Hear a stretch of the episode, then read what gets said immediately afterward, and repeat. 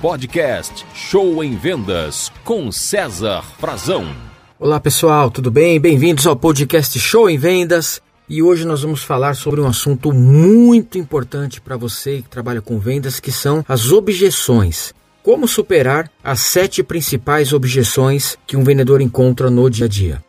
Para não ficar um podcast muito longo, eu separei ele em parte 1 e parte 2. Gente, objeção é nada mais é que um obstáculo, uma barreira que o cliente coloca e você tem que superar essa barreira para conseguir fechar a venda. Então encare a objeção como um obstáculo e não como o fim do mundo ou o fim da venda. Então vamos lá. Dito isso, quais são as principais objeções que a gente encontra? Primeira delas, tá caro. Quase todos os vendedores, quando apresentam o preço do produto ou serviço, ouvem essa famosa expressão: tá caro, tá caro. Como é que você lida com ela, gente? Então justifique o preço. Não precisa baixar o preço da desconto. Se está caro, obviamente é porque é melhor. O melhor sabão em pó que temos no país não é o mais barato. O melhor refrigerante não é o mais barato. O melhor celular não é o mais barato. A melhor roupa não é a mais barata. Obviamente, as melhores coisas não são as mais baratas. Quando você vai comer à noite, aí próximo da sua casa, a melhor pizzaria ou hamburgueria que tem, eu tenho certeza que não é a mais barata. Então, por que, que o seu produto ou serviço tem que ser o melhor e o mais barato? Não faz sentido. Então, justifique para o cliente o seu preço. Pergunte para ele: o senhor quer um barato ou um que funcione? O senhor quer um bom ou um barato? Senhor, o nosso não é o mais caro nem o mais barato, é o justo pela qualidade que o senhor está levando. Então, justifique o preço quando o cliente fala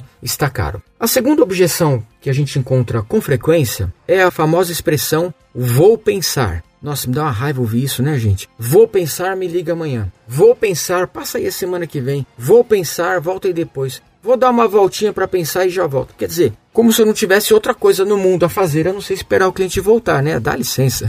então, gente, quando você ouvir um vou pensar, me liga depois, vou pensar, volte amanhã, enfim, você tem que saber o seguinte: normalmente, na maioria dos casos, isso é uma grande desculpa o cliente não vai pensar porcaria nenhuma. Ele já tomou a decisão na cabeça dele que ele não vai comprar. Ou ele não gostou de você, ou não gostou do atendimento, ou achou caro, ou tá sem dinheiro, qualquer coisa. Mas ele já tomou a decisão, não vou comprar. Só que ele é covarde. Ela é covarde, ela não vai falar isso. A maior desculpa, o jeito mais fácil de se livrar de um vendedor é falando, vou pensar. Então, o que você tem que fazer nesse momento, quando ouvir o vou pensar? Dá uma apertadinha um pouco mais no cliente para saber se ele faz parte dos 80% que não vão pensar e não vão comprar, ou se ele faz parte dos 20% que realmente vão pensar, vão refletir e voltam para comprar. Que nem todo mundo está mentindo. Tá legal? Então aperta um pouquinho mais o cliente, pergunte para ele, mas o senhor vai pensar exatamente no que? Qual a sua dúvida? No que, que eu não fui claro? Deixa eu apresentar para o senhor de novo. O que, que está pegando? É a qualidade? É o preço? É o prazo? É a cor? Qual a sua dúvida? Então faz uma segunda, uma terceira, aperta um pouquinho mais o cliente e fica bem atento na resposta dele. Usa sua intuição. Se você perceber que ele está saindo fora, que é uma desculpa, não há o que fazer, porque ele não vai comprar.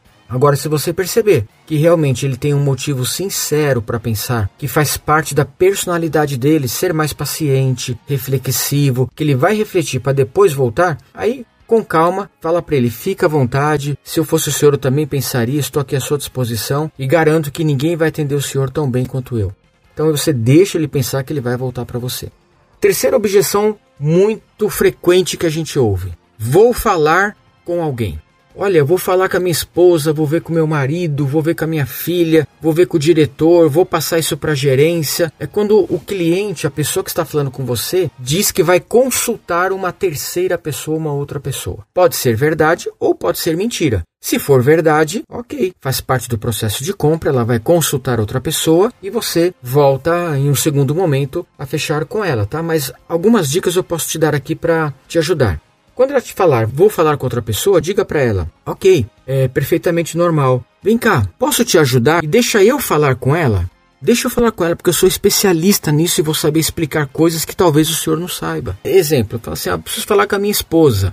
Olha, que legal, viu? Mas deixa eu te ajudar. Deixa eu falar com a tua esposa que eu vou saber explicar para ela. Quem sabe a gente resolve isso. Ah, preciso falar com o gerente. Ah, legal. Vem cá, quer que eu te ajude? Deixa eu falar com o teu gerente que eu vou explicar direitinho. Quem sabe a gente já desenrola isso e te ajuda a economizar tempo. Se coloque à disposição para ajudar e tentar falar com essa terceira pessoa, sempre na condição de ajudar ele ou ajudar ela, tá? Muitas vezes os clientes deixam, viu, gente? Porque você vai estar tá quebrando um galho dele falando com ela, né? Agora, se for uma mentira mesmo, muitas vezes ele já vai aí, não, não, não, deixa que eu falo, tal, vou ver. Quer dizer, será que realmente ele vai falar com essa terceira pessoa? Tente falar com essa pessoa, isso pode ajudar a você. E uma outra dica é a seguinte: é você falar para ele: vem cá, é, me diga uma coisa. Caso o senhor não precisasse consultar essa terceira pessoa, a decisão dependesse só do senhor ou só da senhora, o senhor compraria agora de mim?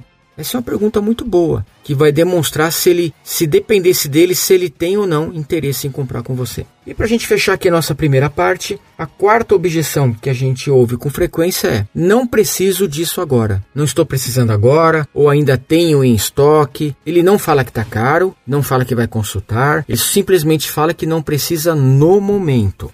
Uma solução muito boa para essa objeção é você falar que tem uma oferta no momento, uma condição muito especial, que mesmo ele não precisando agora, seria interessante ele comprar para economizar dinheiro no futuro. Todos os clientes, gente, querem sempre economizar ou lucrar. Então, mostre para ele que mesmo não precisando, é agora que os clientes estão comprando bastante, porque isso vai aumentar, você já ouviu falar que vai aumentar, usa a inflação a seu favor e agora seria uma maneira dele economizar comprando com você.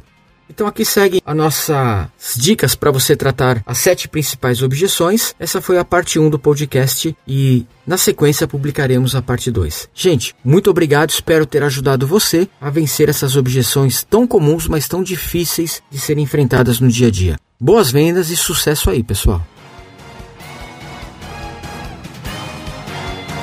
Você ouviu Show em Vendas com César Frazão.